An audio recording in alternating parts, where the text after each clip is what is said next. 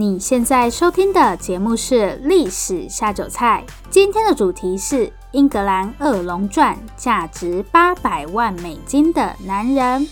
Hello，欢迎来到《历史下酒菜》，我是 Wendy。今天是我们的第九十一集节目，这集是会员限定节目。如果大家想要听到完整版的话，欢迎加入我们在 Mr. Box 推出的赞助方案。这里特别提醒大家，是只有盐烤松阪猪跟综合生鱼片这两个方案才可以收听会员限定节目哦。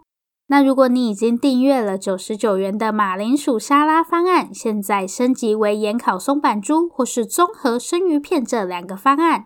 每个月会有多两集的会员限定节目，而且第一个月还有一百元的折扣优惠。大家可以在节目说明栏找到支持 Wendy 继续说故事的连结，里面就有更多关于赞助方案的细节。然后今天也是生日专属单集，这个月真的好多人生日。今天是十二月十三日，要祝我们的听众 Cynthia 生日快乐，祝 Cynthia 生日快乐。希望 Cynthia 会喜欢今天这集节目，也谢谢 Cynthia 对历史下酒菜的支持。好，我们今天的主题是《英格兰恶龙传》，价值八百万美金的男人。在四百四十四年前的今天呢，我们的主角法兰西斯·德瑞克展开了一段他自己都没想到过的旅程，是不是很好奇这是一段什么样的旅程？而德瑞克又为什么是价值八百万的男人呢？我们就马上开始今天的节目吧。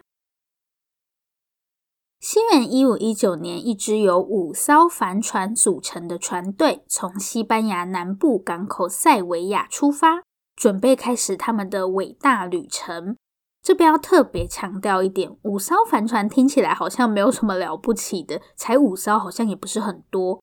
但其实这支船队的规模高达三百人，所以这里的帆船不是那种普通的小船，而是当时世界上体积最大的一种船，叫做克拉克帆船，或是你们也可以直接叫它大帆船。看这个直白的名字，就知道它到底有多大了。